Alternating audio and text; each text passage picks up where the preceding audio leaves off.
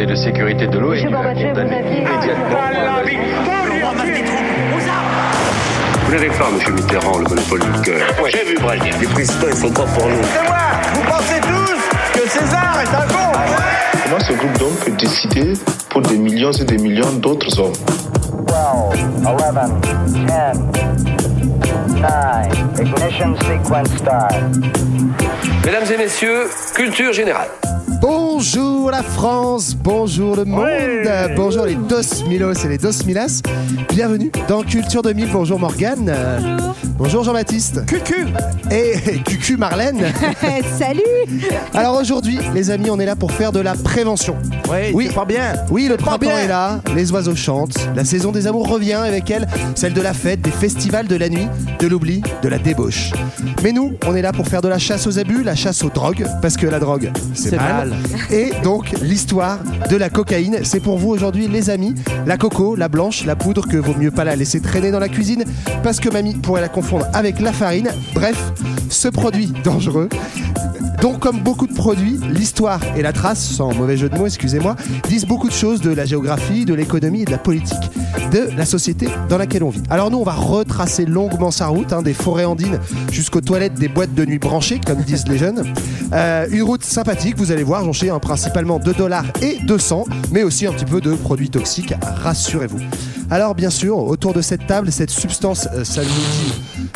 absolument rien, personne ne connaît, personne n'a jamais goûté, nada. Mais comme c'est la tradition, je suis quand même bien obligé de vous demander ce que ça vous évoque. La cocaïne, alors je commence par la plus pure d'entre nous, Marlène. Qu'est-ce que ça Ah. t'évoque Bah écoute, moi ça m'évoque des moments passés ensemble, Johan. Ah bon? Ah bon? Quand on était jeunes et large d'épaule et qu'on habitait euh, au Pérou ensemble. C'est vrai. Et euh, bah, qu'on prenait pas de la cocaïne, mais en fait qu'on mâchait euh, de la feuille de coca parce que quand t'as le mal de l'altitude et que tu vas faire des petits trips dans les Andes bien haut et que, et que t'es bien mal, et ben on te donne du maté de coca, donc soit des petites tisanes à la feuille de cocaïne, soit de la coca à mâcher. Ouais, c'est des voilà. feuilles fraîches, ouais. Exactement. On a fait ça, ne le faites pas chez vous, c'est très dangereux. Morgane, qu'est-ce que ça t'évoque, toi?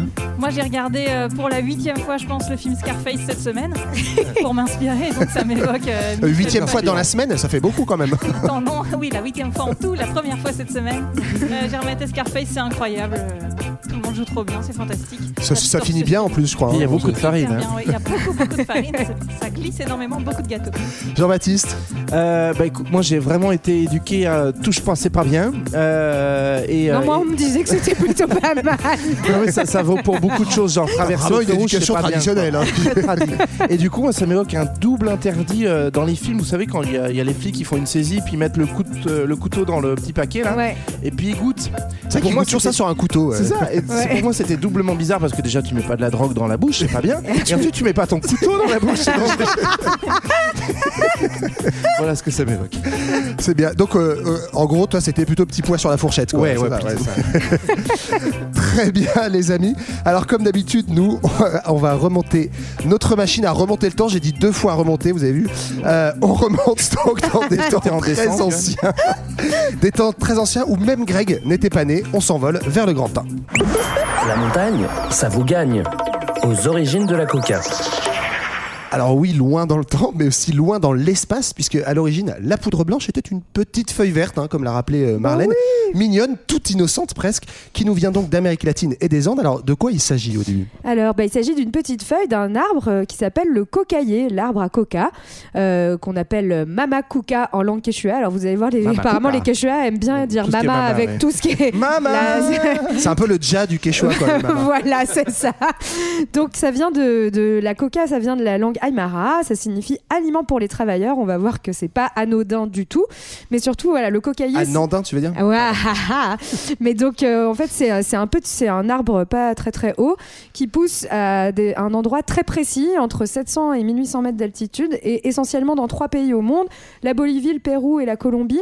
Donc en fait c'est dans des climats tropicaux. hein, euh, voilà donc euh, n'essayez pas de faire pousser la- de la coca de la coca chez vous, ça ne marchera pas. Déjà, vous n'avez pas le droit. Voilà. ouais faites pas Il ça. faut, il faut qu'il fasse très très chaud. Il faut qu'il y ait beaucoup de pluie aussi.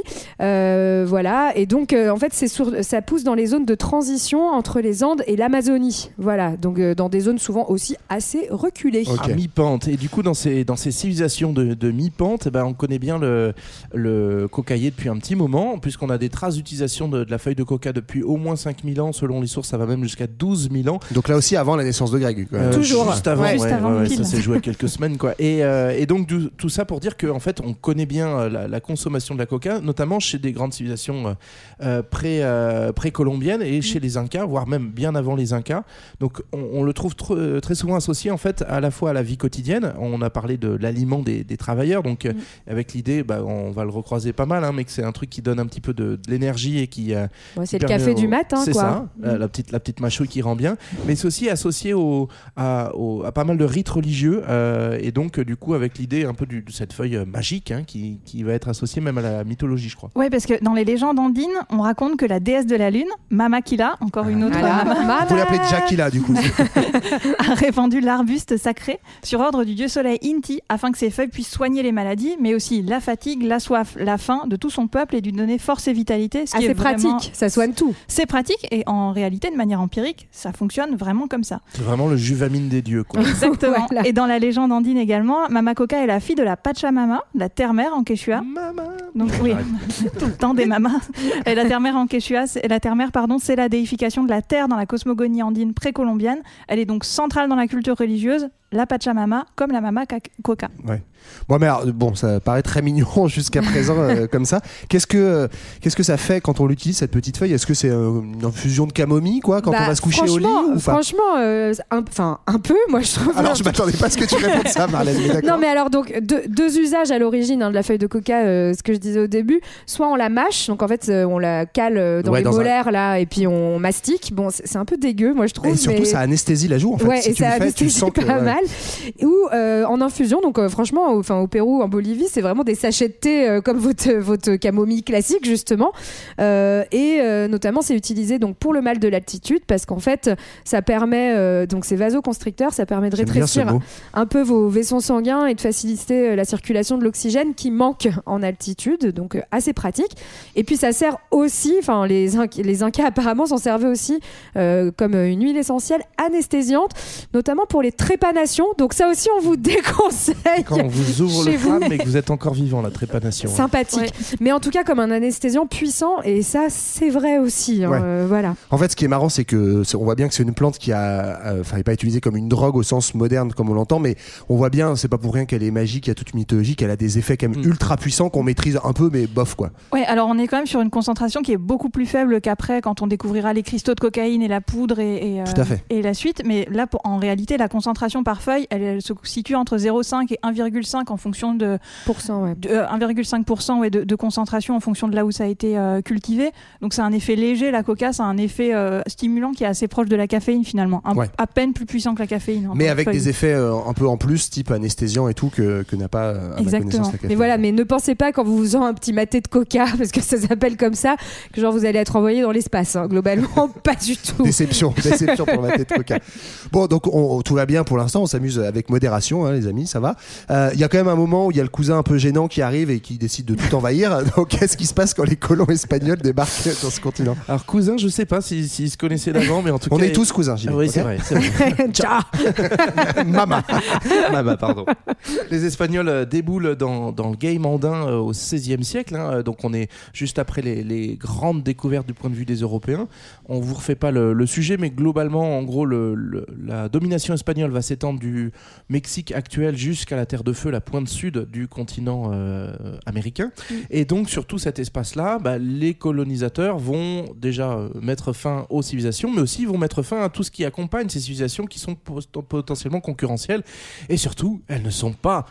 Catholiques. Elles sont hérétiques. Et voilà. donc, euh, exactement. Et donc la, la, la, la coca qui avait un rôle particulier, notamment euh, dans les religions euh, précolombiennes, bah, va être un peu mis à l'index et, et par conséquent l'usage de la coca va être très sévèrement convaincu, combattu. Pardon. Il y a notamment un concile, donc c'est une, une réunion, on va dire des, des, des grandes têtes de, de l'Église en 1551 à Lima, qui va condamner Au la Pérou. plante formellement. Oui, euh, oui, pas dans Pas dans le Beaujolais. Il y a un lima dans le Beaujolais.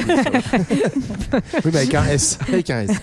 Bref, le Lima du Pérou condamne la plante et on demande même à ce que la, la couronne espagnole interdise la culture. Donc on va vraiment faire disparaître cette plante Ouais. parce que elle est associée à une culture qu'on veut faire disparaître. Bienvenue dans la colonisation. C'est ça, mais sauf qu'en fait, ça Les va. curtons, ça va donc, bien 5 voilà, minutes. donc mais- en fait là, on est en 1551, on dit non, non, non, c'est mal la coca, c'est pour les païens et tout. Et puis quelques années après, en 1558, on se rend compte que globalement, on est venu certes pour évangéliser les populations, mais surtout pour ramener la, La plata. hein, voilà. donc euh, à l'époque, ce qui La intéresse. Mama Plata, tu veux dire Ouais, Mama Plata, c'est ça. Je crois que c'est le dieu des Européens, hein, globalement, et du capitalisme. Donc, euh, la Mama Plata, on la trouve essentiellement dans les mines, euh, mines qui sont concentrées essentiellement aussi en Bolivie, les fameuses mines de Potosi, où on trouve de l'or et, et- et de l'argent beaucoup. Et en fait, bah, pour aller chercher cet or et cet argent, on utilise ces populations autochtones en esclavage, Euh, et on se rend compte bah, que, en fait, c'est quand même un travail un petit peu difficile et que du coup, bah, cette petite plante les aide à aller chercher Ouais, ce ça, dont depuis- on a besoin. Depuis l'interdiction, ils sont devenus vachement moins productifs en fait. Voilà, et donc en 1558, bah, finalement, le vice-roi dit que, bon, pour les mines, on a le droit quand même de réutiliser la coca. Quand c'est voilà. quand c'est pour exploiter des gens, c'est pas païen, c'est pour le travail, c'est pas Exactement, pareil. c'est Exactement. vraiment ça le. Et le travail, c'est la santé, hein Voilà. Donc, euh, bref, euh, assez rapidement, finalement, euh, on réintroduit euh, l'usage de la coca, mais qui est réservé à ces zones minières. Voilà. Ce qui est terrible, c'est aussi que l'usage est complètement désacralisé de la coca. On enlève toute la, toute la croyance et toute, euh, toutes les histoires de cosmogonie qu'on avait avant. Donc on a juste, on, le, on fournit, et aussi on fournit avec une taxe de 10% sur la sûr. coca, car, euh, car notre bon Seigneur aime, La aime plata. finalement la plata. Voilà. La plata, ça veut dire l'argent, pardon, pour ceux qui ont fait allemand en, en langue 1. Dingue. Attends, J'en profite. Euh, mais bon, et donc euh, le, le produit est réintroduit et la, la coca devient véritablement une monnaie et qui a, de- qui a un véritable usage de capital, un usage de garantie et qui crée des situations d'interdépendance dans toute la société puisque tout tient sur la coca. Euh, D'une part, la population indienne qui est traditionnellement consommatrice et qui tient euh, bah, physiquement grâce à la coca, les travailleurs dans les mines, les esclaves africains, mais aussi les autorités andines qui organisent la logistique de la coca et les nouveaux maîtres espagnols et aussi les institutions coloniales. Donc vraiment, Ouais, c'est vraiment le, le- un, un produit central dans Ah, la, la société coloniale. d'autant qu'en fait, la couronne et l'Église- pardon, se partagent les bénéfices fiscaux et commerciaux de la coca, mais aussi de l'argent qui est retiré des mines de Potosi. Et on estime à 25 000 tonnes le volume d'extraction d'argent qui est fait de Potosi. Ça fait quand même pas mal de Vous voyez la petite ville de. Séville, là? Vous voyez les palais? Bah voilà. Ouais, Ça vous voyez globalement ouais. tout l'argent qui arrive en Europe Voilà. pendant un siècle. Bon, bah, c'est très- Globalement. C'est très win-win quand même tout ça. J'ai l'impression que tout le monde est content là. C'est Oui, ça. bah, ils ouais, ont récupéré la coca, on a récupéré la plata, tout va bien. Match, bon, bah, match nul. Voilà, il y a des effets positifs, des négatifs. Bon, euh, voilà pour les origines euh, de la cocaïne et donc plutôt de la coca au départ. Pour l'instant, je trouve que ça manque un petit peu de voyage, euh, d'apprentis sorciers et aussi surtout d'urbains bien dépravés. Alors, sans plus attendre, on reprend le ferryboat dans l'autre sens et on voyage vers le Grand 2. Coke en stock. La coca traverse l'Atlantique. Alors oui, ça traverse l'Atlantique à cette époque, hein, on est au 18e, 19e siècle. On commence beaucoup en Europe à parler de cette plante quasi magique, assez mystérieuse et qui semble, on l'a vu, faire euh, pas mal de petits effets euh, du côté des Andins. Euh, qu'est-ce qu'on en connaît en Europe et qu'est-ce qu'on en dit de beau à ce Bah, moment-là alors donc à la fin du XVIIIe siècle en Europe, c'est un peu la mode donc des, des géographes explorateurs. hein, euh, voilà donc. Les géos tout. oui, non mais un des plus connus, c'est un Allemand, c'est Alexander de von Humboldt, qui va notamment ramener les tout, enfin, pardon, plein de plantes euh, des Andes et commencer à modéliser euh, bah, euh, toutes les richesses de la faune et de la flore qu'on trouve sur un continent qui était inconnu jusqu'à On l'a présent. déjà croisé à Culture 2000, Ex- celui-là. Exactement. Et donc, beaucoup d'aventuriers, de botanistes, de géographes reviennent. Et il y en a un en 1750 qui revient, qui s'appelle Joseph de Jussieu, et qui rapporte les premières feuilles de coca en Europe. Bon, euh, le problème, c'est qu'on a du mal quand même à les étudier parce que bah, elles fanent assez Ouais. Rapidement et que voilà, c'est l'herbier est un peu en, en sale état. Voilà. Mais en tout cas, on est vraiment dans cette période d'exploration scientifique avec l'idée de comprendre de façon rationnelle le monde, tout classifier. Donc Jussieu euh, joue un rôle euh, important là-dedans euh, dans, dans les sciences en France, notamment euh, dans la médecine derrière. C'est pour ça qu'on va lui accorder un petit, un petit titre de, enfin son nom est donné à une faculté aujourd'hui. Euh, mais surtout, on va aussi du coup pouvoir regarder ce qui se passe à l'intérieur de ces plantes dans un deuxième temps. Au cours du 19e, c'est toute la chimie qui se développe. Et Ah, donc, là, ça devient sérieux. Là, on, s'amuse un peu. on va essayer de comprendre pourquoi la coca, en fait, elle a les effets qu'on a pu décrire dans, dans ses usages. Et donc, le premier premier à, à faire ce job-là, c'est euh, Friedrich Getke, donc vous vous doutez qu'il n'est pas espagnol, en 1855, qui va Pas très sympa. arriver à transformer la feuille de coca en cristaux, donc il va vraiment Eh magie euh, trouver la, la poudre magique qui, qui est cachée dedans et il va l'appeler l'érythroxyline. Euh, vous voyez que c'est pas encore là pour, pour le fun. C'est- pas vendeur un nom encore. Super, euh, super bien marketé. Mm. Euh, et donc derrière, euh, derrière ce, ce premier effet de, on va dire, de découverte, bah, d'autres chimistes vont enchaîner avec euh, identifier vraiment le principe actif euh, et on va décrire notamment son pouvoir euh, anesthésiant. C'est ça, c'est Albert Niemann euh, en 1860. Globalement, on va pouvoir le classer dans une certaine famille. Il se rapproche de la caféine, de la morphine, et donc on va commencer à s'intéresser à certains de ses effets, euh, notamment de ses propriétés psychotropes. Et, et du coup, ça va venir intéresser bah, des- d'abord un registre un peu, un peu médical, on va dire. Ouais, il se, il se rapproche de la caféine et de la morphine dans le sens où c'est un alcanoïde, c'est-à-dire une molécule à base azotée. Mais Ah. c'est- il se rapproche chimiquement, mais pour autant, euh, vous n'aurez pas les mêmes effets avec la caféine qu'avec la morphine. Mais en tout cas, Sachez-le, hein. si Moi, je par exemple on vous moi, je enlève une jambe, morphine, un par café ça exemple. ne suffit pas. Voilà. Faites-en deux. Mais en tout cas, voilà, tout- toutes ces molécules-là, elles vont euh, d'abord intéresser les scientifiques dans les applications médicales qu'on Ouais. va pouvoir euh, en faire. Ouais, et donc là, c'est assez euh, marrant parce que, donc, euh, bah là, au conseil chez vous, il y en a un qui, qui s'y intéresse en particulier, c'est le petit Freud. Euh, et il s'en sert pour- notamment pour guérir la neurasthénie. Donc, en gros, quand vous n'avez plus envie de rien faire, c'est une forme de dépression. hein. Euh, bah, forcément, si Ah, vous prenez un petit compris, rack hein. de coke d'un coup, vous êtes très excité, donc ça marche assez bien.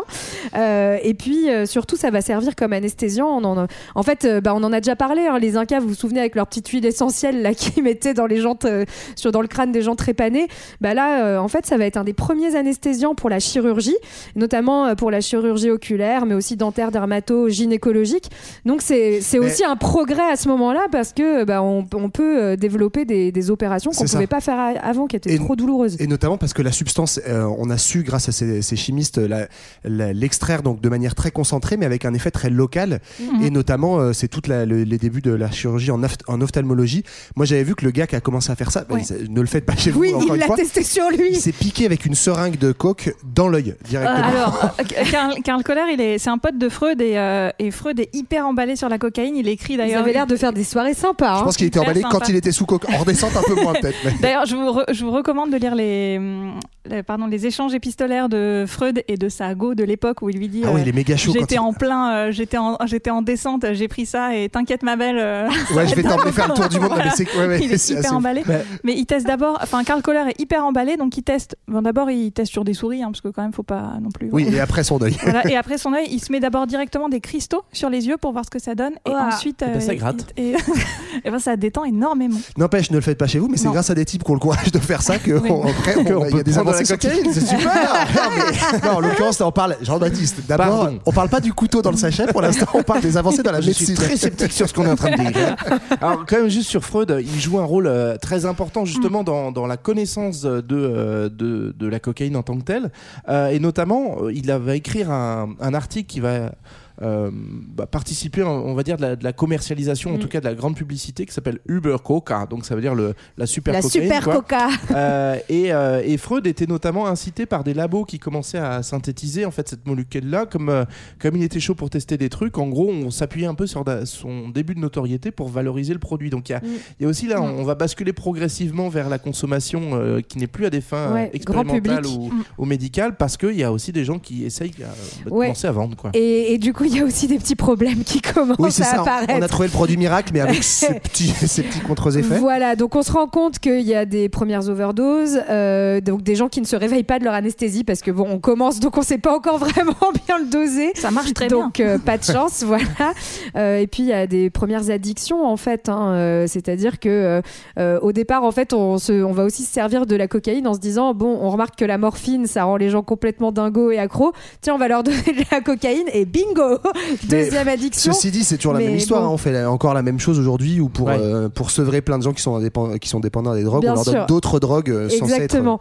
Mais en tout cas, voilà. Et mais surtout, on voit apparaître ce que disait JB, en fait, un usage récréatif de la cocaïne. C'est quand c'est la Euh, récréation. Voilà. Donc, c'est-à-dire qu'on commence à s'amuser un petit peu avec. Euh, et puis, euh, surtout, euh, un, un usage récréatif, bah, parce que ça devient quelque chose de, euh, un produit grand public qui va commencer à être vanté par des laboratoires pharmaceutiques et donc qu'on veut diffuser euh, à, à grande échelle. Ouais. Alors là, on va, il y a un peu une bascule. hein, on change, euh, on change d'époque. On était dans des petites expérimentations, euh, un usage scientifique, quelques, euh, quelques, bon, quelques overdoses, ok, mais un usage récréatif assez isolé. Début du XXe siècle. Là, c'est le gros boom cocaïne pour tout le monde. C'est euh, ce qu'on appelle le premier âge d'or de la cocaïne qui démarre. Et là, c'est la, vraiment c'est la grosse stuff. C'est-à-dire Ouais, que c'est- pendant, ce temps- pendant que les labos continuent à se structurer, notamment le labo Merck qui continue à travailler sur ça, ça va quand même permettre de, de créer des nouvelles molécules comme la novocaïne qui est toujours utilisée aujourd'hui. Donc Mm. ça, c'est quand même très chouette. Tu vois, Jean-Baptiste, que c'est bien. Mais Ah oui, c'est vrai. n'en prenez Non, pas non plus maintenant. parce que Ah, la novocaïne, il y a aussi des soucis en usage vrai- récréatif. C'est vrai, comme tu dis, moi je trouve ça super intéressant de se dire que ça a aussi euh, permis des vraies avancées euh, scientifiques. Ouais, ouais, mais bon, c'est vrai qu'en parallèle, c'est la grosse stuff parce qu'en pharmacie, on en vend pour un peu tout et n'importe quoi, aussi bien pour les enfants, pour leur douleur dentaire. Ne faites voilà. pas ça. Pensez-y quand euh, les dents apparaissent là, que vous dormez plus. Voilà, hein. pour l'asthme, notamment euh, grâce à l'effet vasoconstricteur dont parlait Marlène tout à l'heure. Pour la perte de cheveux, ça a vraiment. Shampoing. Et aussi en élixir, c'est la, la grosse période de mode pour les élixirs. C'est Mm. pour ça que deux grands produits qui vont se retrouver. euh, en maxi fame euh, à l'époque sont créés par des pharmaciens Euh, en France avec le vin Mariani qui Ah, ça, a un- génial. qui, a Ouais, un- qui, est- Qui vient de Corse. qui, a- ouais, qui est Ange Mariani, ouais, il s'appelle, Ouais. un véritable Corse, euh, qui crée donc un mélange de, feuilles de coca macérées dans du vin de Bordeaux et qui va Ça a sur- l'air dégueulasse. Ouais, Ça et s'appelle il- la piquette. S'appelle le ça s'appelle vin la Mariani. piquette C'est le, cali, c'est le calimucho à la coque, quoi. Ce sera le Mariani, ça va être le premier millionnaire de la coca. Ouais, et En France. En fait, j'avais vu que donc il fait ce vin Mariani, Oui. mais il faut s'imaginer qu'il y a une vraie hype de ce truc, Ouais. donc du vin à la coca. Il, est vanté par euh, Zola, par euh, Jules Verne, qui le teste, qui kiffe hein. trop. Ouais. On va essayer de l'imiter aux États-Unis et il va aussi, je crois, déposer plein de brevets sur son truc en disant, bah en fait, ça marche sur le pinard, donc il fait des pastilles à la coca, des infusions à la coca. Enfin voilà, il. Bah, en fait, il n'a pas déposé assez de brevets parce qu'il y a un gars euh, aux États-Unis qui avait inventé quasiment la même chose et ça va mieux marcher. Mais Mariani a inventé. D'une part, il a fait un truc qui est incroyable, c'est qu'il a commencé à tenter de faire pousser de la coca à Neuilly. il y avait des serres de coca, ça n'a pas marché de ouf, mais c'est assez euh, étonnant de se représenter ça. Et aussi, il a inventé les albums Mariani. Donc, en effet, il invente la- le premier marketing d'influence où les Ouais. influenceurs, c'est euh, le pape de l'époque, euh, Sarah Zola, Bernard, Colette, ouais. euh, ouais, euh, euh, Zola, qui disent que c'est incroyable. Et c'est si vous retrouvez des anciens euh, à. BNF Gallica, euh, des anciens, euh, euh, des anciens numéros du Figaro, c'est vraiment les premiers publics communiqués. Si vous aimez le marketing, c'est vraiment un exemple. Et Marianne. si vous aimez le Et- Figaro, Et allez-y. donc en parlant de mar- marketing, ça va inspirer certaines personnes puisque donc il y a un petit monsieur euh, du côté de l'autre côté de l'Atlantique hein, qui s'appelle John Pemberton qui euh, lui va décliner une version du vin Mariani mais sans alcool. hein. Euh, on est aux États-Unis donc c'est un peu plus euh, un peu plus tabou et donc à Atlanta qui devient une ville sans alcool en fait en 1885, on retire le vin de la Coca et on met de l'eau gazeuse à, à la place et ça donne le Coca-Cola. Et, et je crois qu'en fait, au départ, il, il met du vin, si je dis pas de bêtises, Ouais, il ouais. imite vraiment la recette Au départ, il met du vin. Ouais. Et comme la législation change à Atlanta, il est obligé de retirer son pinard et ça donne Mm. le Coca-Cola. Ouais. Au départ, il le fait même pour lui-même parce que lui-même est, euh, enfin, en fait, Pemberton, ce qui n'est pas écrit sur le site euh, Shiny de site de Coca-Cola, euh, Pemberton revient de la guerre de sécession. C'est un blessé de guerre et il est accro à la morphine, je crois. Et pour Mm. se soigner, il tente la cocaïne comme pas mal de gens qui avaient des, des, Ouais. des addictions. Et il se dit, mais c'est pas mal ça. Venez, on mélange, on tente ce que ça donne. Mais surtout, voilà, ce que je trouve ouf, c'est qu'en fait, le Calimucho, c'est lui qui l'a inventé. Bah, C'est-à-dire c'est qu'il a ça. du Coca-Cola et du vin en même temps. Clairement C'est ça. pas du tout espagnol ce Mais- truc.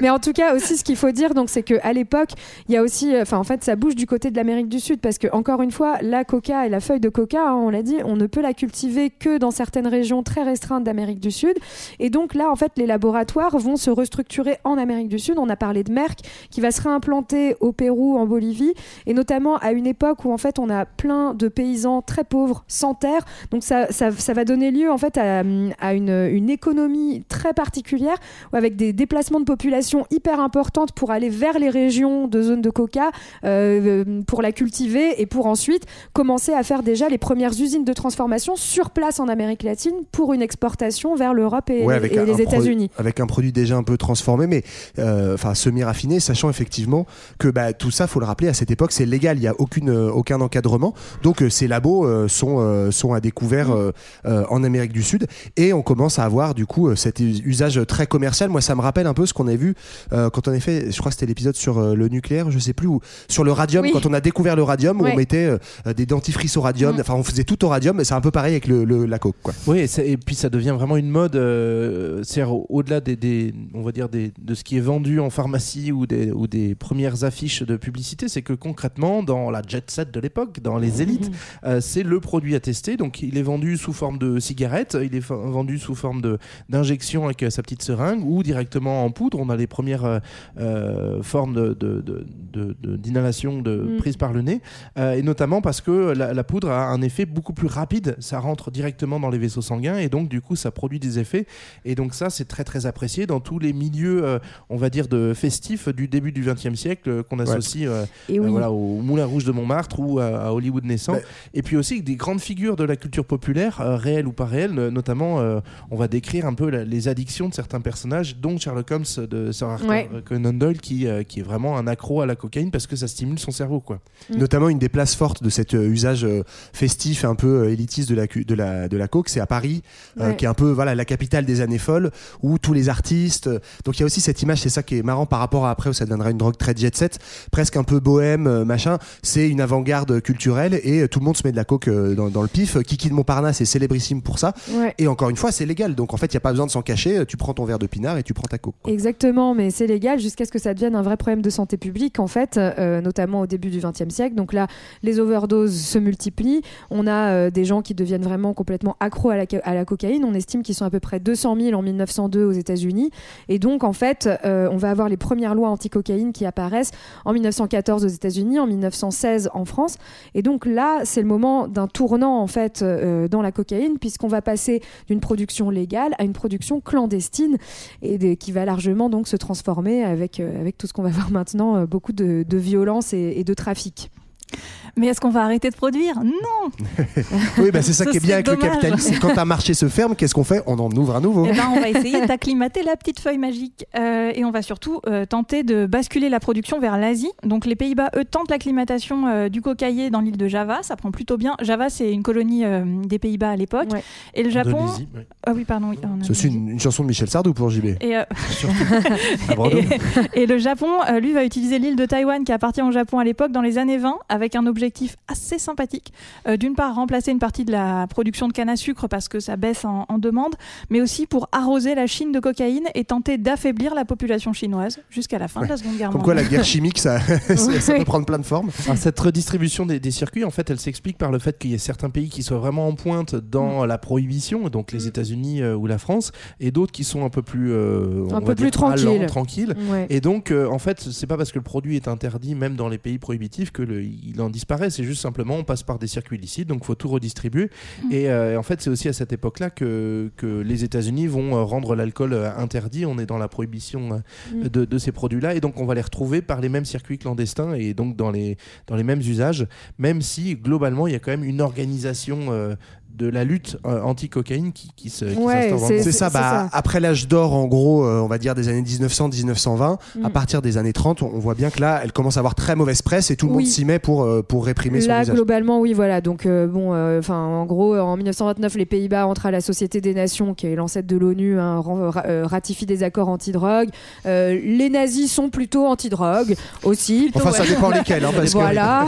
en tout cas, anti-cocaïne, clairement. Bon, euh, jusqu'à ce que, en fait, on a une accélération euh, bah, de, euh, de, ces politiques euh, anti-drogue, jusqu'à ce que en 1961, carrément, en fait, aux Nations Unies, on fait une convention sur les stupéfiants, et là, c'est plus seulement la cocaïne qui est interdite, mais la feuille de coca même. Donc voilà, depuis 1961, coca et cocaïne deviennent aux yeux des, des Nations Unies des substances illégales, ce qui va poser euh, beaucoup de problèmes puisqu'on a vu que c'était quand même pas la même chose. Ouais, c'est ça. Et Notamment Coca-Cola qui doit changer sa recette. Ils doivent, euh, Exactement. ils, ils décocaïnifient leur, euh, leur feuille de Ça coca. s'appelle pour- l'ingrédient numéro 5. Ouh. Ouh, Chanel, Chanel. numéro 5.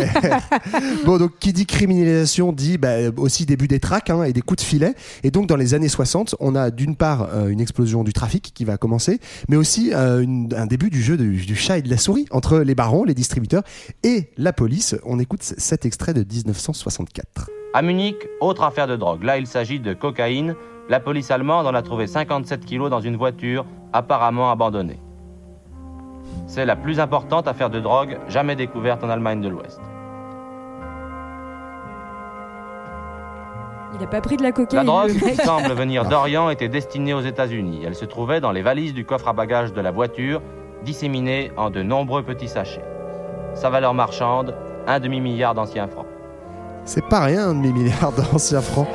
C'est marrant parce que c'est aussi en fait euh, la grande époque de la French Connection, ces années 60, euh, avec euh, bah, tout le, un, un autre réseau, alors plutôt structuré autour de l'héroïne, Ouais. si je dis Ouais. pas de bêtises, mais où euh, les Corses et les Marseillais en fait sont le principal euh, point de, de, de- de ralliement en fait euh, pour les distributeurs ensuite d'héroïne qui vient du Proche-Orient vers les États-Unis. Et donc on voit bien, bon là on est en Allemagne et euh, sur la cocaïne, mais que on commence à avoir des réseaux de distribution qui se structurent euh, à travers l'Europe. Même si à cette époque-là, du coup, années 60-70, la French Connection, etc., c'est aussi une période où euh, la cocaïne est pas encore euh, vraiment sur le continent européen. On est en train de, structurer les, réseaux euh, de, banditisme et de, circulation des drogues avec une spécialisation, tu le disais, du coup, French Connection plutôt héroïne. La cocaïne, on va pour l'instant encore la trouver sur le continent américain avec un début de structuration là aussi des réseaux. Ok, ok. euh, on a vu alors du coup comment la feuille de coca mâchouillée dans les Andes. Euh, de ça, on était passé à une belle poudre bien blanche qui affole l'Europe et les USA, vendue à toutes les sauces avant que les politiques ne fassent légèrement machine arrière et interdisent en grande partie son usage.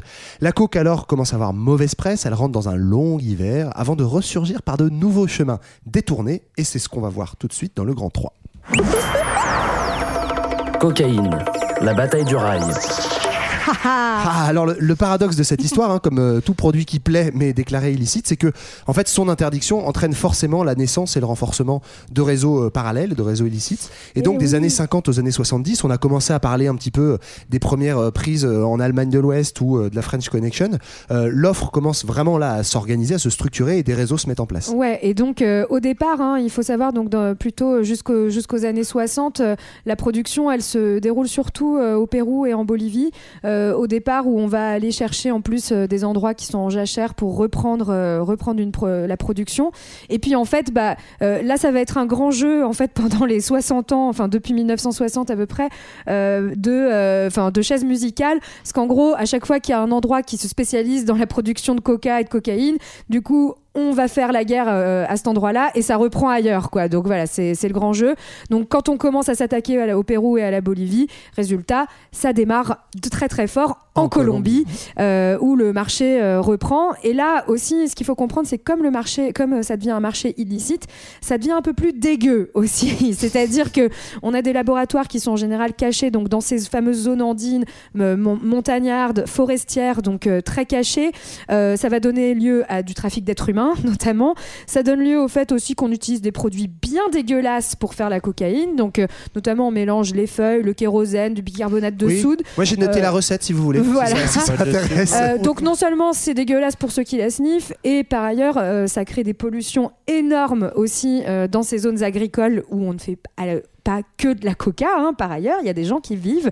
Voilà, donc tout ça pour euh, réussir à produire de la cocaïne de manière illégale et ensuite l'envoyer. Et pour produire, quand même, pour le, le dire, en fait, ce qu'on ce qu'on fait concrètement, c'est. euh, je, vais, je vais pas la donner, hein, la recette, mais en fait, on fait une pâte. Mais je sais plus si on l'a dit tout à l'heure, Ouais, mais en gros, ouais. c'est qu'en fait, si tu envoies directement les feuilles de coca en Europe, même dans les années 50 où Ça les transports pas. vont un peu Mm. plus vite, ça tient pas, ça perd de, le, le- le produit perd sa qualité. Donc en fait, c'est une forme de pré-transformation. C'est pas encore la cocaïne coupée, euh, prête à, à consommer, mais on crée une- cette grosse pâte là dans ces laboratoires. Ceux qui ont vu la série Narcos, euh, Ouais. qui l'ont regardé, on voit bien en fait euh, cette époque où justement euh, tu commences à voir les polices qui euh, survolent en avion les zones et c'est tellement tropical que tu peux facilement en fait sous les arbres faire des labos qui sont des vraies usines en fait, des Ouais. usines au milieu de la Et puis tu jungle. t'inspires de ce qui existe déjà, parce que Merck, par exemple, était venu s'installer avant quand c'était légal, donc il y a en gros, entre guillemets, pas de difficulté. Dutch. Faut juste se mettre sous les arbres par rapport à Merck quoi. Donc voilà, et euh, bon, et en fait tout ça va aussi se mêler à, à toute la question de la guerre froide hein, euh, aussi, euh, puisque donc c'est le moment où les États-Unis commencent à s'investir largement en Amérique du Sud pour lutter contre des gouvernements communistes qui seraient en plus euh, eux de mèche avec tout, ce, tout ce trafic de coca. Donc on va intervenir pour réprimer certains gouvernements communistes, donc notamment, enfin communistes, ou en tout cas on va financer des gouvernements anticommunistes Mhm. et financer par la et fi- financer par la même la lutte contre la coca, puisqu'en fait beaucoup des euh, guérillas euh, communistes vont se financer par des trafics illicites et notamment par la vente de la petite pâte de coca. Et oui, c'est ça, ça va vraiment venir. euh, en fait, euh, euh, la guerre froide va prendre en otage un peu cette question de la cocaïne et ça va en structurer quasiment jusqu'à aujourd'hui. hein. Il y a beaucoup de milices révolutionnaires, on en reparlera pour le cas de la Colombie, qui en fait se financent par, Mhm. par alliance avec les trafiquants. Justement, sur ces trafiquants, en fait, on a aussi du coup la mise en place de réseaux qui sont complexes pour aller jusqu'au marché de consommation, avec notamment le, le rôle des trafiquants cubains qui vont être les nouveaux intermédiaires, passage obligé pour entrer, faire entrer la, la marchandise sur le, sur le territoire américain notamment. Et donc, euh, plein de plein d'étapes intermédiaires qui vont euh, du coup euh, bah, euh, transformer le produit Ouais. à, à chaque instant. En fait, euh, ce qu'il faut, là, ce qui est intéressant, enfin, d'un point de vue géographique, c'est qu'on a un, un changement euh, total des, euh, des, des routes de, de la cocaïne, avec une multiplication de ces routes qui changent et qui passent maintenant par la Caraïbe notamment. Et en plus, c'est assez pratique. Pourquoi Cuba euh, aussi à une époque et pourquoi la République dominicaine? Parce que c'est là aussi qu'il y a beaucoup de touristes euh, états-uniens. Et donc, en plus, ça permet euh, d'avoir une petite étape de vente au passage dans ces, dans ces lieux-là. Donc, euh, donc on a aussi un trafic qui euh, en plus se professionnalise où on utilise à la fois des avions, des bateaux, enfin vraiment plein de technologies. Enfin c'est- assez high tech quoi comme comme trafic. Et alors pourquoi aussi tout ce trafic se développe? C'est parce que pendant ce temps-là, le gouvernement américain certes fait la, la chasse aux, aux narcos en Amérique du Sud, mais en fait l'usage des drogues, notamment aux États-Unis, explose euh, pendant cette période-là, et pas seulement la cocaïne. Bah, le gouvernement Nixon est un peu débordé par toutes les drogues qui arrivent et qui se multiplient. Il y a le speed, il y a la marijuana, il y a surtout l'héroïne. C'est la teuf C'est la grosse teuf. de. Le problème de l'héroïne, c'est qu'elle est, c'est une drogue plus efficace, car elle est beaucoup plus addictive. Parce que comme elle augmente le niveau de dopamine, on a envie d'y retourner vite. Et comme son mode de prise euh, par injection euh, crée un effet très rapide de flash, on a envie d'y retourner très vite et très souvent. Bon, Nixon, ça, il aime pas trop. Euh, Mais- du coup, il se lance. vas-y, vas-y. Ouais, non, mais il y, a y un truc intéressant, moi je trouve, si tu regardes en fait la drogue la plus populaire, ça dit aussi quelque chose de l'époque. C'est- Oui. Ouais. Là, on est dans les années euh, 60, 60 début des années 70, où Début en de fait. la crise. Ben ouais, mais c'est aussi l'héroïne, c'est la drogue dans l'imaginaire et dans les effets. C'est une drogue plutôt qui ramollit, c'est la drogue des routards, des hippies, euh, euh, tout le truc de- des tripes euh, de la Beat Generation avec la défonce, les délires psychédéliques, etc.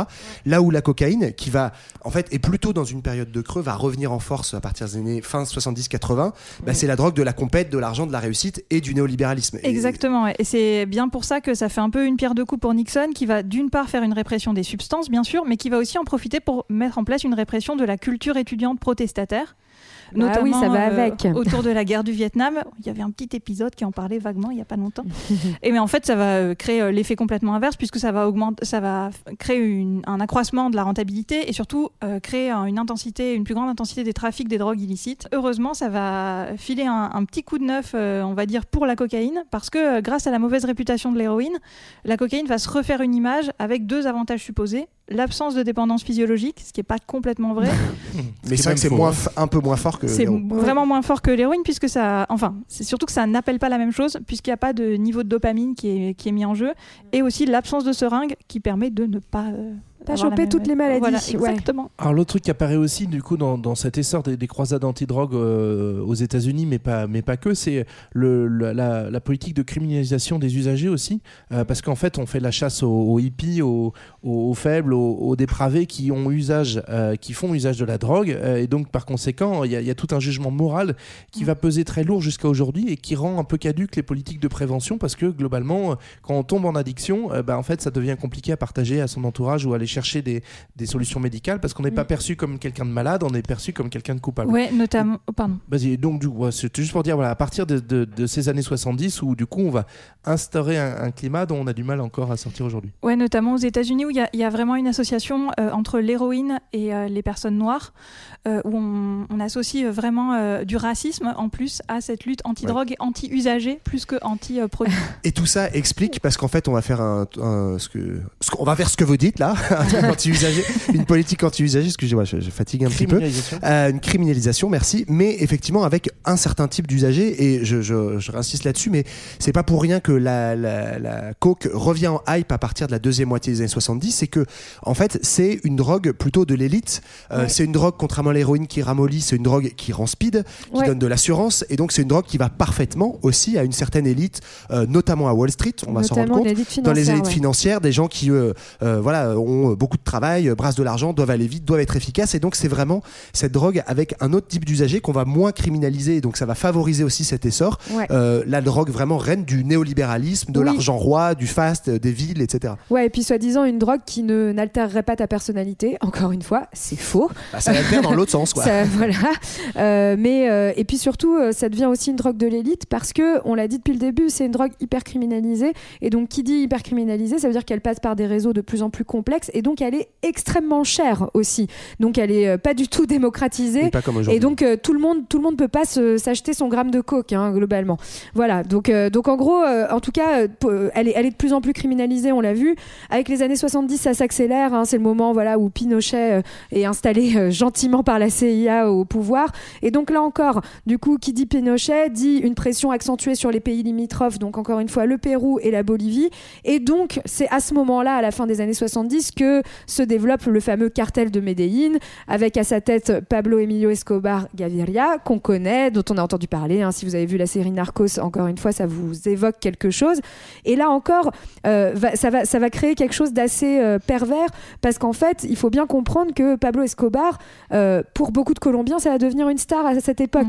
On est dans un contexte de politique ultra-libérale chez les alliés des États-Unis, donc comme la Colombie par exemple, hein, qui mène ses politiques anti-drogue, donc avec euh, une absence totale de politique sociale, etc. Et en fait, les personnes à la tête des cartels de la drogue et de, de cartels de cocaïne, comme Pablo Escobar, vont être ceux qui vont fournir tous les services euh, publics, on va dire, à la population. Notamment si vous allez à Medellín, vous verrez que il y a énormément euh, voilà, de lieux, euh, de routes, d'infrastructures qui ont été financées par ce trafic de cocaïne. Et donc ça crée quelque chose, euh, vraiment une séparation Ben, aussi au sein de la population euh, sur cette question. Après, ça, ça démontre ce que tu dis là. En fait, le, le poids euh, de l'argent, euh, l'argent qui a été drainé par cette production. Et en fait, euh, c'est un peu le propre de toutes les mafias qui réussissent. C'est-à-dire que ça devient Ouais. presque un État dans l'État. euh, le cartel de Medellín, puis après le cartel de Cali, donc toujours en Colombie. Effectivement, État dans l'État qui va permettre aussi pour acheter de la sympathie auprès des populations, de, bah, de rendre des services, Mm. créer des services publics. Euh, Escobar va devenir tellement riche à un moment, quand, un peu plus tard dans les années 80, quand il va être vraiment recherché par toute, par la CIA, etc., qu'il y aura une coopération des polices, euh, il va proposer pour, euh, contre son amnistie, je crois qu'il est recherché pour plus de 600, d'avoir commandité plus de 600 assassinats, on en parlera, Ouais. mais euh, il propose de rembourser la dette entière euh, De la des- Colombie, Colombie ouais. en cash, 20 milliards de dollars. Le mec, il propose de dire, bah, moi j'annule la dette de l'État entière si vous me, si vous me donnez l'amnistie. Il a un gros coffre. Bah oui, pour, pour- pour- Très gros. pour qu'on comprenne ça, en fait, il y a donc à la fin des années 70, on rentre dans 15 ans de domination du cartel de Medellín. Du coup, avec euh, Escobar et pas seulement, hein, mais il Oui. prend un peu la tête euh, de, de- des grandes familles colombiennes euh, qui, qui produisent. Euh, en fait, à eux seuls, ils fournissent 80% de la cocaïne consommée aux États-Unis. Ça représente du coup bah, le chiffre que tu donnais en fait. Leur chiffre d'affaires, c'est 20 milliards de dollars par an. Euh, donc c'est le chiffre d'affaires, c'est pas le bénéfice brut, mais quand même, ils se font des marges assez phénoménales. Et donc du coup, ça donne cette, cette puissance que vous avez décrit là. Euh, Escobar envisage même un moment de, bah, de, de se lancer dans une vraie carrière politique en essayant de prendre un peu la main sur l'État. Il va aussi être en mesure de peser contre l'État. hein. Il a Mhm. des forces euh, plus puissantes. hein. Il va jusqu'à mener une action euh, contre le palais de justice de Bogota et donc euh, et du coup un quasi coup d'État, quoi. C'est ça. hein, c'est Ouais, ils- ouais. la moitié des juges euh, y restent. Mhm. Et puis euh, on est aussi parce qu'on est face à une grosse entreprise qui fait plein d'argent, bah, elle cherche encore à diversifier et à augmenter euh, ses, ses moyens. Et donc on va inventer bah, un nouveau produit. La cocaïne c'est trop cher euh, pour euh, pour Oui. tout le monde. Et bah c'est pas grave, on va en faire une de moins bonne qualité qui s'appelle le crack en fait, qui est euh, coupé vraiment euh, avec Alors du là, produit sale mieux. ouais. et, euh, et qui va pouvoir toucher une nouvelle population. euh, C'est la cocaïne du SDF, quoi. Voilà, c'est ça, qui est créée à la fin des années 80 et, et qui va du coup faire des ravages, mais augmenter aussi euh, le, le, le, Bah, la le chiffre d'affaires. ouais. de- de- Juste pour se figurer un truc sur le, le- le- le chiffre d'affaires et la rentabilité Mm. que tu évoquais, un chiffre, on estime en moyenne hein, à cette époque-là que la marge juste du producteur au distributeur, c'est-à-dire la marge en gros de, euh, des narcos, euh, Escobar et ses copains, Mm. et euh, le moment où ils vendent au mec qui va ensuite euh, recouper la coke et, et vraiment euh, les dealers qui vont la vendre, la marge elle est de 5000%. Voilà. donc c'est- quand même un produit Assez qui rentable. marche bien. Et voilà, forcément ça explique ça. Mais c'est aussi pour moi, enfin toute l'hypocrisie de ce truc-là, c'est en fait on criminalise euh, à fond euh, ces cartels-là. En fait, il y a une demande énorme. Alors évidemment, euh, demande Ouais. aussi créée par l'offre, mais donc c'est tout le paradoxe aussi où en fait on, on criminalise, il y a une demande et du coup bah il y a des gens qui derrière se font un pognon, un pognon de dingue quoi. Un pognon de dingue. Parce que la Colombie profite aussi, enfin le cartel de Medellín, pardon, profite aussi de la des organisations euh, politiques plus larges euh, finalement de la Colombie et tout le monde se sert notamment grâce aux groupes paramilitaires euh, qui sont très présents en Colombie et ça va de l'extrême droite à l'extrême gauche, donc de, de l'AUC au FARC. Eux, ils vont trouver un moyen de financement par la cocaïne, mais vont aussi participer à toute la facilitation de l'organisation logistique. Et par exemple, le, comment le, ah, le, l'AUC va accompagner énormément Pablo Escobar dans sa réussite. La UC, c'est l'organisation d'extrême droite. Oui, oui, un groupe paramilitaire d'extrême droite. Il y a aussi euh, d'autres groupes paramilitaires qui vont accompagner Escobar pour faire un autre coup euh, en 89 où il va euh, faire descendre un avion. Il y a 107 passagers qui meurent. À la base, il voulait tuer un président et il n'a pas réussi. Oui, parce que ce qu'il faut dire, hein, juste quand même, c'est qu'au milieu de tout ça, il y a des populations. hein. Donc, notamment en Colombie, on est au milieu aussi d'une guerre civile, enfin voilà, politique. Et en fait, on a des populations qui se retrouvent en- sans avoir le choix de, que de cu- cultiver la coca et de participer au laboratoire. En fait, c'est du travail forcé et euh, pris, euh, pris- et des populations prises dans des cercles de violence hyper euh, hyper forts parce qu'en fait les groupes paramilitaires au service d'extrême droite au service du gouvernement vont être payés pour aller défoncer certains villages pour punir euh, du trafic de cocaïne. Et inversement euh, enfin les, les guérillas des, les guérillas des FARC vont faire la même chose. Donc en fait on a aussi une violence qui se diffuse dans ce pays euh, à une à une échelle complètement dingue quoi. Et, et lié à la quantité d'argent qui circule par ce- cette Voilà. drogue. Sur cette terreur enfin c'est c'est vrai que c'est important de dire un mot mais y compris en fait les, les producteurs eux-mêmes par exemple vont en fait faire du chantage à des villages entiers parce que bah, qui dit production qui explose euh, distribution qui explose dit faut, faut des Faut nouvelles produire, usines en fait faut Ouais. des nouveaux labos dans la jungle. Oui. et donc par la force en fait on euh, et vraiment par la terreur enfin encore une fois c'est le système des mafias mais on force des populations à se soumettre à la fois pour que elles acceptent qu'on implante le labo dans leur village ou à côté mais aussi pour qu'elles y travaillent parce qu'il faut de la main d'œuvre euh, des petites mains euh, quasiment euh, euh, esclavagisées parce qu'on les met par la force. Et donc bah, par la terreur on, euh, on brûle des villages entiers on, on massacre des populations. Donc les producteurs eux-mêmes sans même parler des guérillas Bien politiques autour pour euh, voilà soumettre à ce, ce régime de production de drogue En tout cas, euh, ce qu'il faut savoir, c'est qu'après, on arrive donc au début des années 90. C'est aussi la fin de la guerre froide. Et résultat, euh, la guerre contre les drogues va aussi être un moyen pour les États-Unis de maintenir une présence euh, en Amérique du Sud, euh, d'avoir un, un relais qui continue. Voilà, la mort de Pablo Escobar, c'est en 1993. hein, donc, enfin, voilà, juste au, au début de cette grande ère d'hyperpuissance et d'hyperdomination des États-Unis. Les États-Unis concluent des accords en fait avec tous ces pays-là. Notamment, euh, vous avez peut-être déjà vu des images où on a des avions qui viennent épandre euh, des, des produits chimiques pour, euh, euh, sur, les, sur les champs de, de coca. Euh, et donc, la Colombie, bah, on repasse avec ce petit jeu de chaise musicale. La Colombie ne devient plus the place to be pour la production de coca. Et c'est là qu'entre en jeu donc, un nouvel acteur qui est le Mexique. Voilà, et avec les cartels du Mexique, donc qui eux ne produisent pas la cocaïne. hein, attention, euh, bah, on vous l'a dit, ça se produit toujours au même endroit, mais euh, ils vont jouer un rôle de plateforme de distribution. En plus, c'est pratique, ils sont tout près des États-Unis, Euh, et donc euh, là encore, en plus avec un impact extrêmement violent sur les populations mexicaines. hein, euh, Enfin, je pense que vous en avez entendu parler, mais euh, voilà, avec euh, des morts en cascade, des violences énormes et un nord du Mexique qui est quasiment incontrôlé par l'État aujourd'hui, tellement ces cartels sont puissants. Voilà, donc c'est juste pour dire que c'est quand même une drogue qui a un impact sur les populations locales. Qui est dramatique et enfin euh, euh, beaucoup plus que euh, beaucoup d'autres drogues dans le monde Ouais. euh, par ailleurs quoi. Bah là oui, tu parles donc de ça, cette période de passage en gros au Mexique, un peu the, the place to be entre guillemets. Donc là, c'est vraiment le, avec le, le nouveau millé- millénaire quoi. c'est vraiment depuis une vingtaine d'années hein, que c'est c'est le Mexique. Moi, j'avais noté comme chiffre de- entre 2006 et 2022, on estime qu'il y a 300 000 personnes qui ont été assassinées juste au Mexique liées au, au trafic de, de, de cocaïne. Ouais. 300 000 personnes quoi. En fait, les war on drugs qui ont été lancés par les administrations euh, Reagan et Bush, euh, notamment le- les grandes campagnes Just Say, Just Say No euh, aux États-Unis, n'ont pas du tout fonctionné et c'est euh, final- ça n'a rien changé. au- au- encore pire, en fait, ça a augmenté les violences et augmenté les volumes de production. Et en fait, le- les conflits et le- l'effondrement des cartels a été lié euh, est mort dans le, enfin est mort par lui-même en gros parce qu'il y avait un conflit entre les cartels de Cali et les, les cartels de Medellín. Donc vraiment, c'est c'est terrible pour toutes les, les politiques anti-drogue. Alors du coup, les années 2000, ça marque vraiment l'entrée dans une euh, belle mondialisation avec une multiplication des acteurs. C'est-à-dire qu'il n'y a plus de grands cartels, comme tu le disais, qui contrôlent euh, tout seuls. Euh, même au Mexique, c'est assez dispersé. Mais si on va vers les réseaux de distribution, là encore, on va dire les intermédiaires euh, se- sont, sont de plus en plus structurés à l'échelle régionale. Et, et donc, il n'y a plus moyen de taper un grand coup sur Mm. une tête parce que globalement, il n'y a plus une tête et on en coupe une, il y en a d'autres qui poussent. Ça, c'est hyper intelligent. C'est qu'en fait, ils ont arrêté les systèmes d'organisation pyramidale, euh, les systèmes d'organisation presque familiale. Comme ils ont on arrêté les monopoles, quoi. euh, Voilà. du... Mais en fait, c'est- ouais, Telle une organisation capitaliste. Ils sont lancés dans le Ils ont fait la concurrence, quoi. Ça, ils ont lancé un système décentralisé et, en- et hyper spécialisé, ce qui est quand même incroyable en termes de commerce. C'est hyper intelligent parce qu'en plus, ils ont réussi à uberiser, uberiser pardon, certains, certaines parties de la distribution, ce qui leur permet de moins payer certaines personnes Hop, à certains. euh, c'est- mais c'est vraiment du capitalisme euh, pur et dur, euh, sauvage, à ceci près que c'est du capitalisme sans aucune régulation. C'est presque le laboratoire du néolibéralisme parce que comme c'est illégal, justement, il n'y a, pas de- il y a pas de contrôle. Parmi ces réseaux de distribution, pardon, il y, a- il y en a un aussi qui est, qui est nouveau, une nouvelle route qui est ouverte et qui va inonder l'Europe. C'est euh, Tanger, qui était en fait la plaque tournante euh, plutôt de, du hashish. Ouais. Euh, donc en fait, c'était déjà les routes plutôt du cannabis vers l'Europe qui passaient par l'Afrique du Nord et, et Tanger, donc est cette ville au nord du Maroc qui est juste en face euh, du détroit de Gibraltar et de, et de l'Espagne. Et en fait, bah, les, ça, ça commence un petit peu avant les années 2000. Au début, c'est les Colombiens, mais après les Mexicains vont reprendre la même chose.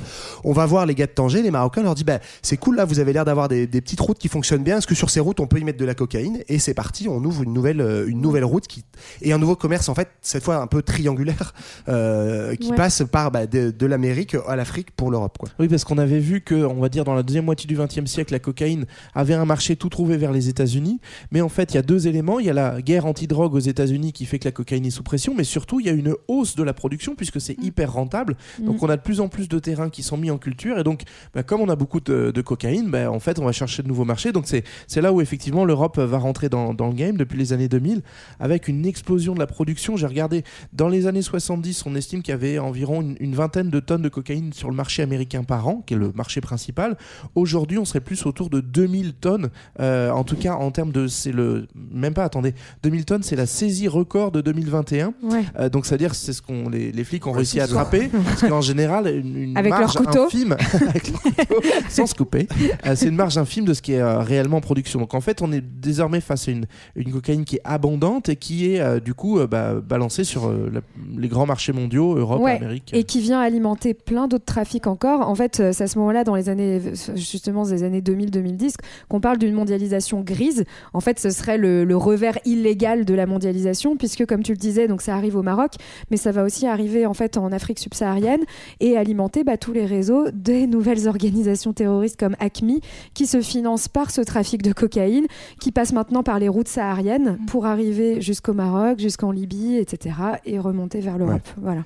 Ouais, je, je voulais dire un mot aussi de, sur le- la, la question de, des liens avec les flux financiers, justement, avec le capitalisme financier, euh, qui est assez fou, en fait, c'est que ben, le néolibéralisme, depuis les années 80, il a favorisé une chose aussi, c'est l'opacité des circuits financiers en général, le secret bancaire, etc.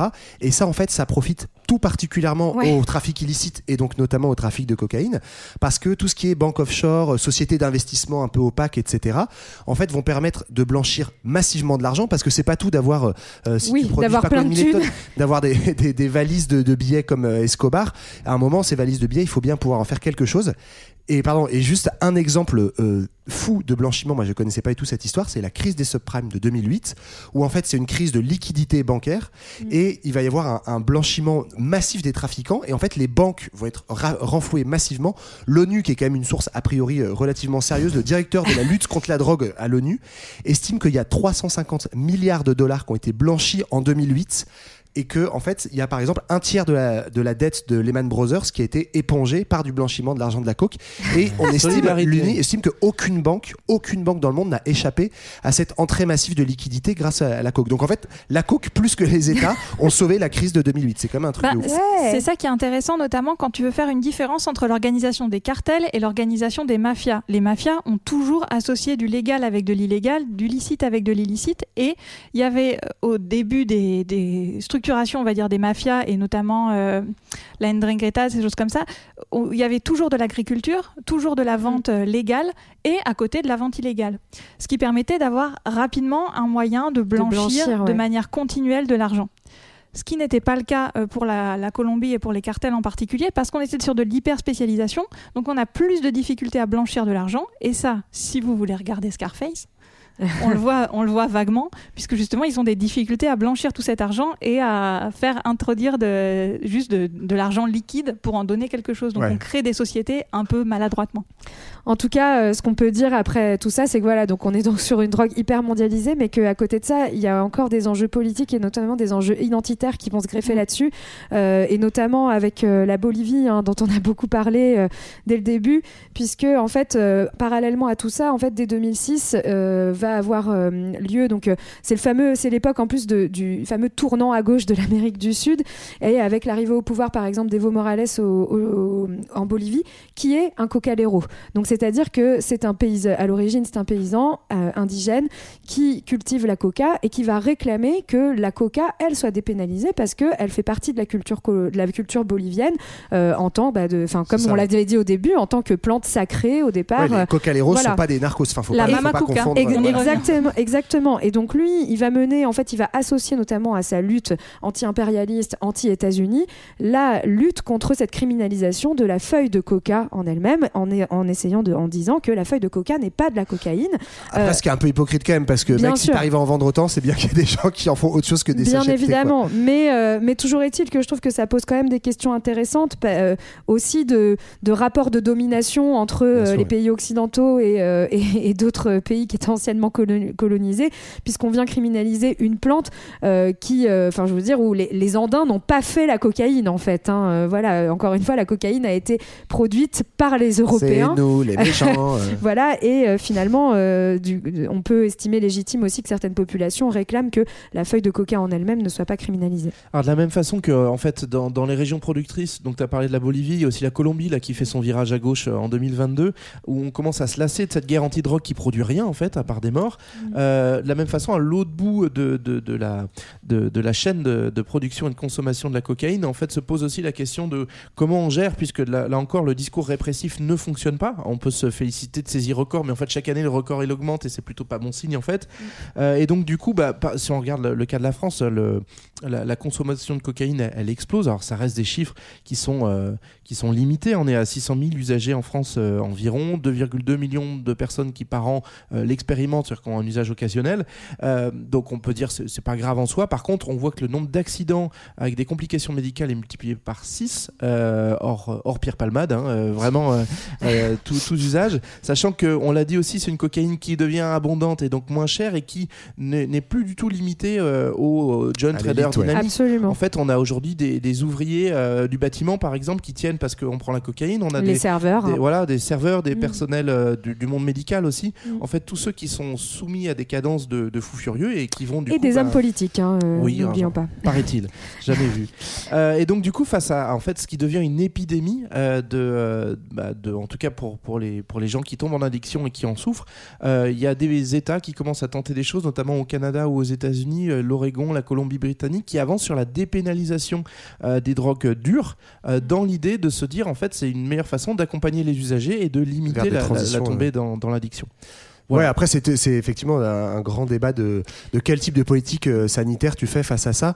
Moi, je trouve ça trop, enfin, ce que je trouve très intéressant dans, dans ce que ce que vous nous dites là, mais c'est euh, le, en fait. On est aussi dans un monde où bah, le travail euh, est de plus en plus exigeant. Dans la vie euh, privée, on est de plus, en, euh, de plus en plus exigeant. La notion de performance, en fait, on doit être performant au travail, on doit être performant dans son couple, on doit être performant dans ses loisirs, etc Dans son podcast, dans son pote, on doit être performant Culture 2000 et la drogue de la performance par excellence c'est la cocaïne. Donc ouais. derrière il y a aussi, alors c'est un peu euh, méta comme question, mais c'est aussi en fait quelle valeur la société véhicule et, euh, Mm. et pourquoi est-ce qu'il y a besoin d'une telle béquille aussi dans une société où on doit être euh, surperformant partout et y compris sur les réseaux sociaux par exemple. Waouh Euh, Pour finir juste sur l'exemple de la Bolivie, en 2017, le combat d'Evo Morales a finalement fonctionné et la coca a bien été légalisée. C'est le seul pays au monde où la coca, pas la cocaïne, hein, la coca a été légalisée avec la loi générale de la coca, la loi Coca-ci. Coca-ci. Cocaïno Non. Oh. Waouh. Eh ben écoutez les amis, je pense qu'on est pas mal. On peut se quitter peut-être avec un petit verre de Coca-Cola puisque maintenant il y a plus, il y a plus que Coca. Il y a juste du sucre, une autre addiction. C'est ça. Et donc, euh, bah écoutez, merci c'est pour ce, cet épisode plein de joie euh, essentiellement. Comme il était plein de joie, on va finir par un petit son bien vénère de Laurent Garnier. Euh, Histoire d'avoir envie de prendre plein de cocaïne. c'est ça. Non, alors, on vous propose, c'est quand même le printemps, faites, faites des soirées, mais prenez de la bière, brassez localement, voilà, des choses très simples. Hein, euh, Un ne- bon Voilà. petit verre d'eau, ça suffit. et des choses Ça qui ne va. rendent pas Hydraté. performants. Voilà. euh, des amis. Parfait. Euh, nous, on se retrouve dans deux semaines, comme d'habitude. Ouais. D'ici là, vous pouvez, comme d'habitude, euh, nous faire Performe. des coucous, performer ou ne pas performer, communiquer avec nous sur les réseaux sociaux ou ne pas communiquer. Euh, voilà, on vous souhaite plein de belles choses et on se dit à bientôt. À bientôt, À salut. bientôt.